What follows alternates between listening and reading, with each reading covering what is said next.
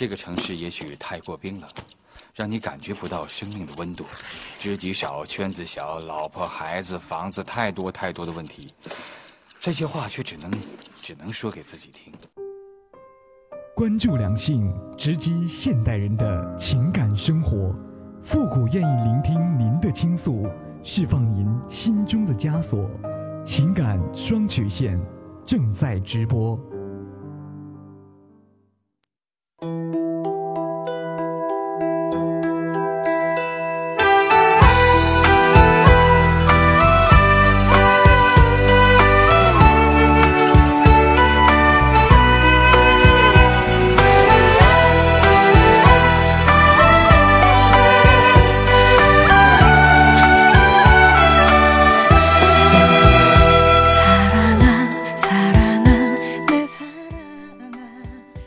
情感路上的迷茫，复古替您解答。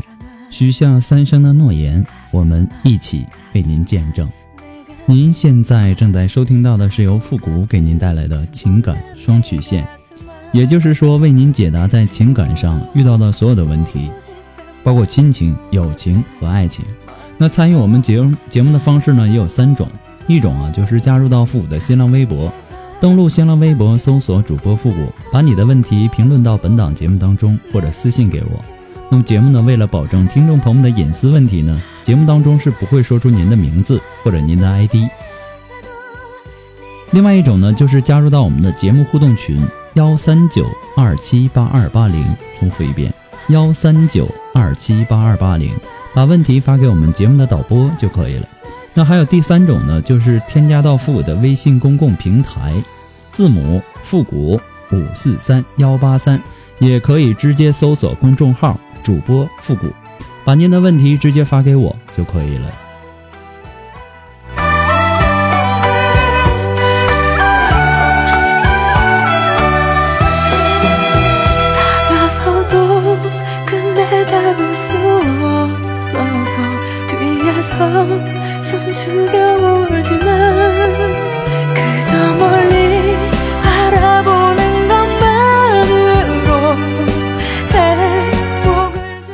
在节目开始之前呢，还是要做一个小小的温馨提示哈。每一次啊，有很多的听众朋友呢发过来的问题呢，都不是非常的详细，让我无法解答。就很多的时候呢，发过来只是说十几个、十几个字、二十几个字啊，等等等等，让我无法下口。所以说呢，还是希望留言的听众啊，尽量能够把自己的问题描述的详细一些，这样呢，我也好替您分析，对吧？好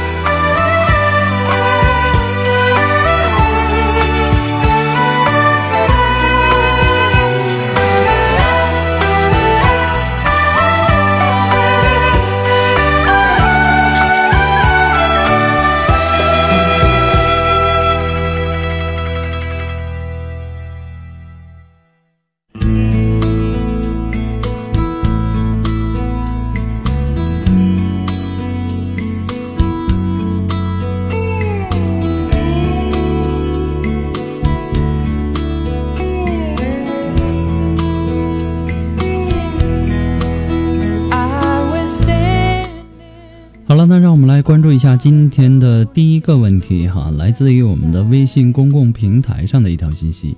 这位朋友他说，去年呢，我偶然遇见一个比我小八岁的男孩，那时呢他二十七岁，正经历着事业不顺啊，事业不顺，父母不理解的痛苦，非常消极。出于我的职业和热心呢，我便鼓励他，安慰他，希望他鼓起生活的勇气。那时候他叫我姐姐。把我当做忠实的听众，我也会及时的给他一些鼓励。今年暑假，他每天都会在网上等我来倾诉烦恼。他告诉我，他经历过一次情伤。早在初中的时候，初恋女友因为查出有乙肝，就以为他们没有了未来，选择了服药自杀。他得知死讯以后啊，痛苦到自虐。再后来呢，他不再刻苦的学习，而是和三十多个同学。打架闹事，还成了他们的老大。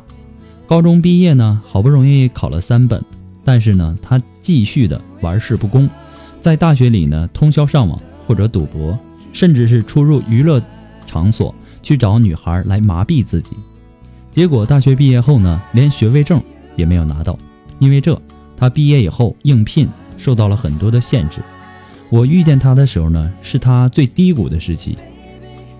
看着一个长相阳光的男孩如此的消极厌世，我当时真的很痛心，觉得应该以我的职业道德去拯救他。于是每次我都会耐心细致的听他倾诉，帮他出主意。他对我也是无话不不说。那时我们完全是姐弟的关系，看见他开心了很多，我也觉得很有成就感。后来开学了，我忙起来了，就疏于联系了。再后来呢，因为老公的背叛，我的婚姻亮起了红灯，我写了离婚协议，交给了老公。从此以后分居，离婚进入了拉锯战，婚姻更是名存实亡。我是一个爱面子的人，从不对其他人提及自己的不幸婚姻，只有把这些对弟弟说。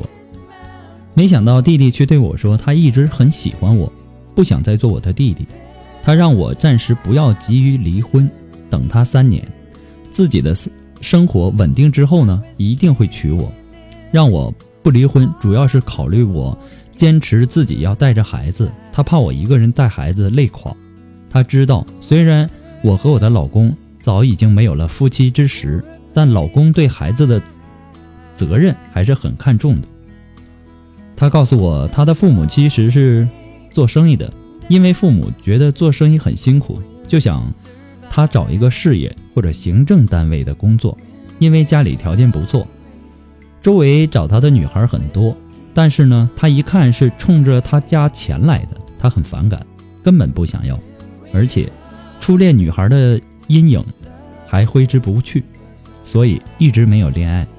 后来根据我多方求证。全部属实。他认识我之后，感觉到我的善解人意和善良，而且不势利，所以他就打算，只要自己有了眉目，就要和我在一起。他的这个决定呢，当时把我吓了一跳。本着对自己和他负责的态度，我多次严厉地拒绝了他，并给他讲了年龄悬殊是婚姻不可逾越的障碍，而且呢，如果和我在一起。他必将众叛亲离，他却说他才不管别人的想法，一定要和我在一起，年龄绝对不能把我们分开。我渐渐的被他感动，然后答应他见了一面。见面之后呢，大家都觉得很好，而且心智很成熟。我在他面前呢，不像大他八岁的女人，他呵护我，很绅士。在一起时呢。总想着把全城最有特色的美食让我吃个遍，也让我去享受一些高消费。后来我才知道，他从来不向父母伸手要钱，而是用自己开补习班的钱来好好的款待我。虽然我拒绝他的奢侈，但是呢，他依然坚持，而且从不要我买单。有一次送走我，他才发现把钱花完了，甚至是他想见我的时候钱不够，先向朋友借了再跑过来的。他总是为我倾其所有，而且呢，自从有了我之后呢，他经常待在家里看书，不去打牌，也很少应酬，每天呢都和我煲电话粥，而且主动和我表决心，绝不再出入娱乐场所，随时查岗都可以。他偶尔去应酬呢，总是要先告诉我，我同意之后再去。回家之后呢，也会打电话告知。不过这段时间呢。他和朋友一起在考驾照，有时候呢学完了又要和朋友吃饭，然后再回家，电话就少了，信息也不能及时的回复。但是呢，昨天他把电话落在朋友的口袋里，他回家赶紧上网给我留言，告诉我电话没人接听的原因。前几天我去看过他，那两天他驾校都不去，全程的陪护，而且依旧悉心照顾我，骂他他都不去。说一定不能把我一个人丢下。他目前不敢在父母面前和我公开关系，但是他乐于带我去见他的朋友和同事。不过呢，相比之前随时的问候和电话，我还是觉得他冷落了我，甚至是怀疑他是不是烦我的电话了。虽然我一直对和他结婚的前景并不乐观，甚至是愿意放手他重新寻寻找他的爱，但多次都被他痛骂。他说：“如果我选择消失，他就会恢复到从前的玩世不恭，甚至上走上邪路。”我真的担心他会那么做。这段感情一直困扰着我，是该放手成就他的幸福，还是应该继续前行？还有，最近我提醒过他，让他空下来给我电话或者给我发微信。他说要我放心，他一定不会做对不起我的事儿。爱情像沙子，捏得越紧，失去越多。他还表示愿意迁就我，有空呢给我打电话。可是大多时候都是我打给他，不知道感情降温还是真的很忙。在他忙碌的时候，我还要求他给我打电话，我是不是束缚了他？有时候也想，如果他真的愿意舍弃我，我也会成就他的幸福的。毕竟呢，我比他大八岁，我不想毁了他。但是和他在一起，我们真的很幸福，很甜蜜。谢谢复古在百忙之中看到我的微信留言，可能说的有点多，盼望能回复一个金点子，万分感谢。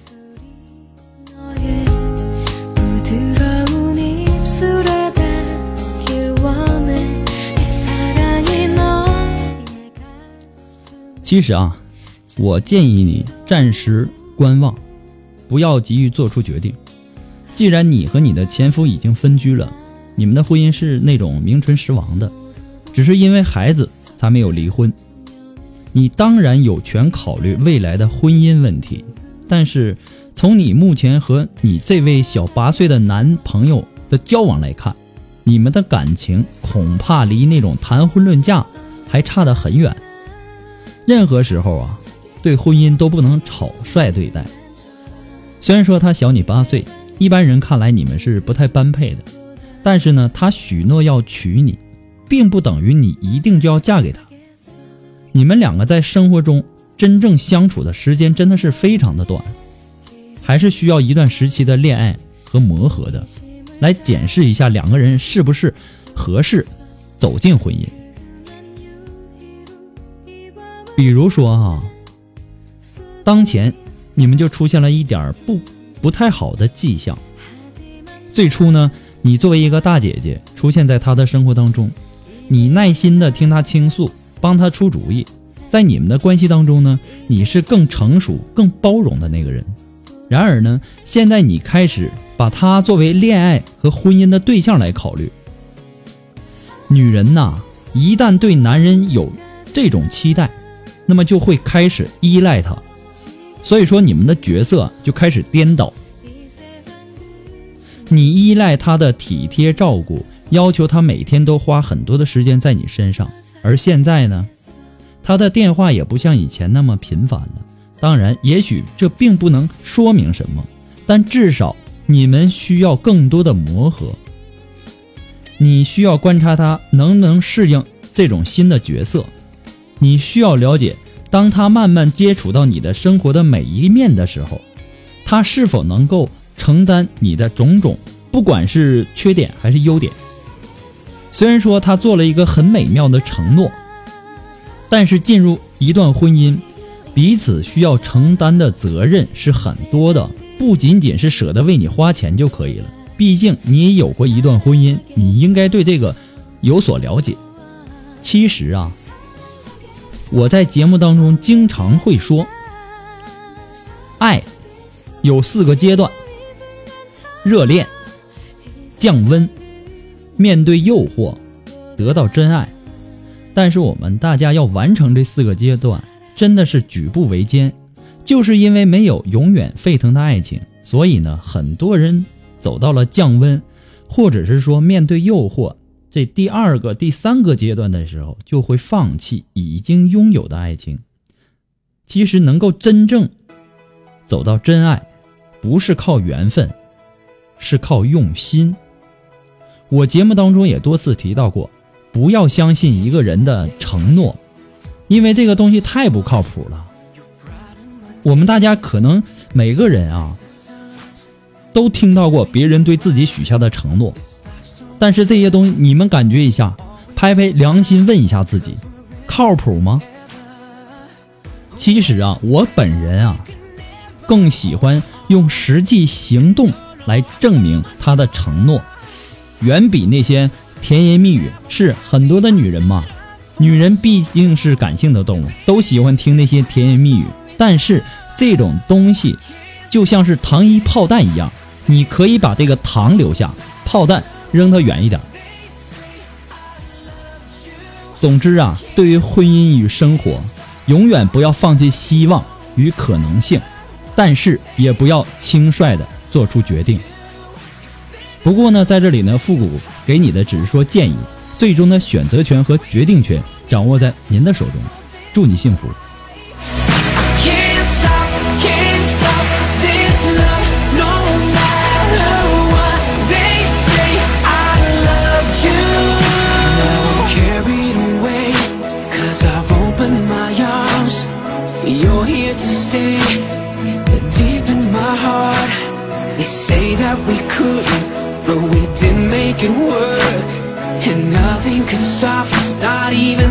different world.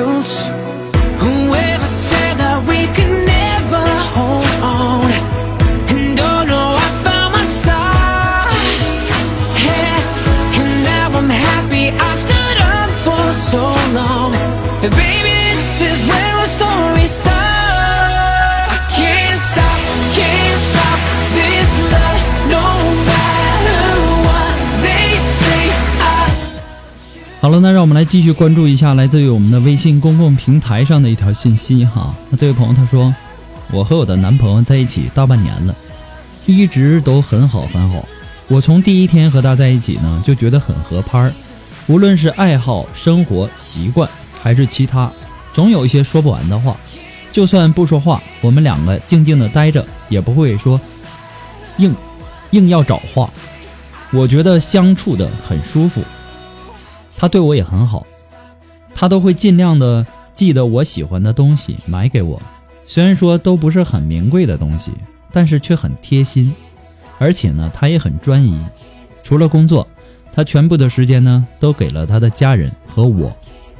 但是无论多么合拍的一对，也总会有一些不同的地方。恰好这些地方呢，我就觉得有一点小小的不舒服。就像我们两个特别爱吃东西，刚认识的时候呢，就是因为他爱带我去一些不同的地方吃东西，也不嫌我一个女孩子吃的特别多，互相的好感就在食物中建立起来了。但是每当我带他去我平时爱吃的地方呢，他没有去过的，或者是我提议去的新地方，他都会特别的抱怨。东西好吃的呢，他就说这个贵；东西不贵的呢，他就说这满大街都是，有什么特别的？什么什么地方的东西更好吃？其实啊，我不是执着的要他一定要喜欢我喜欢的食物，但是慢慢的呢，很多我想试的新东西啊，新餐厅都不敢和他一起分享了，因为他一来就是敷衍我，说这些东西很多的，我们可以去别的地方吃，我会找地方，你不用担心。可是我不是已经找到地方了吗？就这样敷衍两句就没事了。二来呢，我真的坚持要去，也是跟上面说的一样，特别多的挑剔，一次两次也就算了，次数多了，我真的觉得有点沮丧。感觉只有他提议的才合他的心意，而我选的无论怎么都不够好。我有时候跟他稍微提一下吧，他就说我又发脾气了，然后呢就抱着我说不要生气了，宝贝儿，干嘛生气呢？就这样哄我。虽然说是好声好气儿的，但我感觉他只是要敷衍一下我，只要我不再继续说而已，并不是想听我的意见。我真的觉得很沮丧。我知道这是很小很小的事情，但是我真的不舍得这些小小的情绪会成为以后伤害我们感情的小害虫。我也不敢把上面的话和我男朋友说，我怕他会觉得我小题大做，诸多要求。更多的是他觉得我发脾气，然后呢给我讲更多天花乱坠的话，只是要哄哄我、敷衍我一下就算了。我真的是听得太累了。请问你觉得我们？你觉得我要认真的和他谈吗？还是这是我们磨合的过程？我慢慢的，其实就会习惯了吗？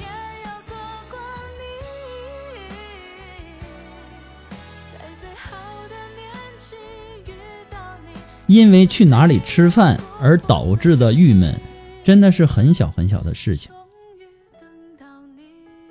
你是这么认为的吗？我并不这么认为。其实啊，女孩子有很多的时候，并不是说要你解决问题，她只是在乎自己的感受。比方说，你的女朋友说自己感冒了，很多男人都会说：“你多喝点水呀，吃药了没呀？”等等。他觉得我在表达关心，但是呢，女孩子要的是这个吗？我认为啊，这个时候最好的回答就是。我现在在在上班呢，算了，我还是找老板请假。我现在去看你吧，你放心。你把话这么一说，我相信，凡是懂点事儿的女孩，她都不会让你来的。但你一定要表达这种感受、这种状态，以及你和她之间的联系，而不是说你认为合理的、正确的、低成本的解决方案。其实我说这段话呢，说明了一件事儿，那就是在恋爱当中，双方的感受是非常重要的。这个问题非常简单，比如说我自己感冒了，可能很多人都会说你多喝水呀，吃药了没呀，等等这些话，这些话可能大家听的都听烦了。真正的，如果说你现在在这个时候，你正在上班，你和你和这个女孩说，你等。你等我一会儿，宝贝儿，我现在跟我的老板请假，我现在就去看你。你说这个女孩会让你来吗？其实啊，这就是感受，这个感受在恋爱当中是非常重要的。去哪里吃饭呢？本身当然不是说什么大问题，但你的男朋友处理这件事的方式呢，却存在着很多的问题。第一呢。他不愿接受你的推荐，总是认为自己选择的是最好的。第二呢，就是他对你的沟通问题的尝试，采取采取的是那种敷衍的态度。那么这两点呢，都会令人非常的不愉快，高在我们每一个人身上，可能都会感觉到不爽。就像你前面讲的一样，恋爱中的男女讨论去哪里吃饭的这个问题，这并不是说仅仅要得出一个最优的一个方案。比如说哪里的东西最好吃啊，性价比最高啊，等等等等，他还应该包括对他人呃对他人的口味和喜好的了解和尊重，对新鲜事物的尝试等等等等。也就是说，相处的感受非常重要。如果你被忽视了，被敷衍了，东西再好，我相信你也一定不会有那个胃口。所以说呢。这就是我告诉你的。此外呢，不管一个人他再优秀、再能干、再面面俱到，也无法充分的理解其他个别人的需求。中国呀有句古话，叫“萝卜白菜各有所爱”。你觉得是山珍海味，别人可能是难以下咽。就算是你男友的大脑就像电脑一样，分分钟就能把你们。当地的餐馆的性价比呀，列出一个排行来，那他也无法代替你的喜好。如果他只坚持自己的看法，不去理解他人的感受，不肯接纳他人的意见，那么这样的人呢，他在情商上是存在死角的。也可以说，你的男朋友是一个自私的人。我的建议呢，就是第一。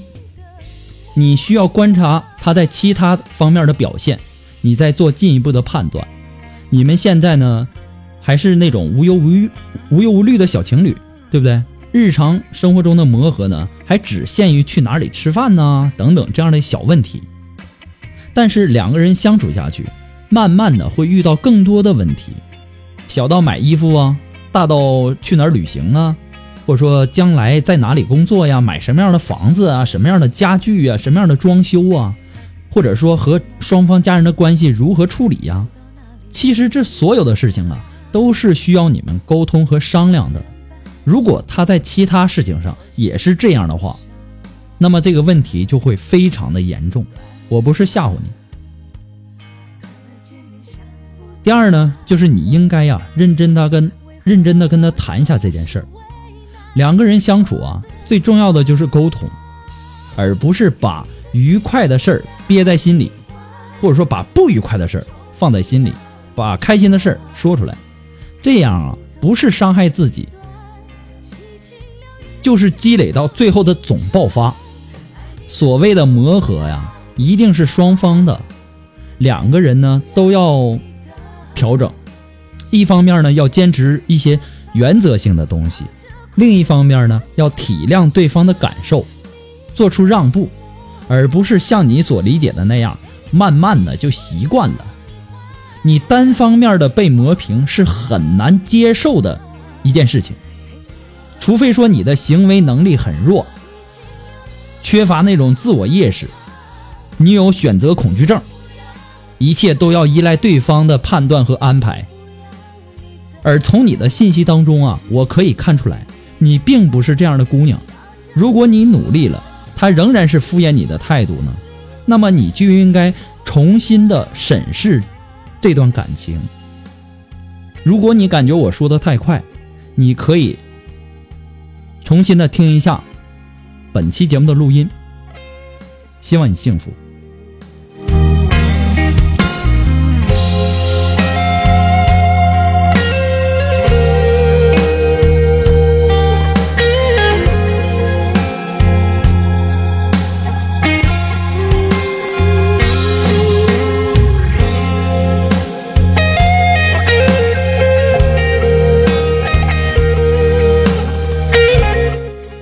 好了，那么在这里呢，要和大家说再见了哈。如果您喜欢复古的节目呢，希望您能够点击我的名字关注一下啊，多点赞、多分享、多评论，这样呢，我的节目呢，它的最新动态呢，就会第一时间通知到您。那我们的节目呢，也是一个新生儿哈，那么情感双曲线呢，也播出没几期，那也需要所有朋友们的支持，再一次的感谢大家。你也可以在淘宝网上搜索“复古节目赞助”来支持复古十块钱。那么，同时也感谢那些已经支持复古的朋友们哈，再次感谢。还可以添加到复古的微信公共平台，字母复古五四三幺八三。那么，也可以直接搜索复古的微信公众号，主播复古，也可以添加到复古的节目互动群幺三九二七八二八零，也可以登录新浪微博搜索主播复古。把你想要说的话呢，私信给我就可以了。那我们今天的节目呢，到这里就要和大家说再见了。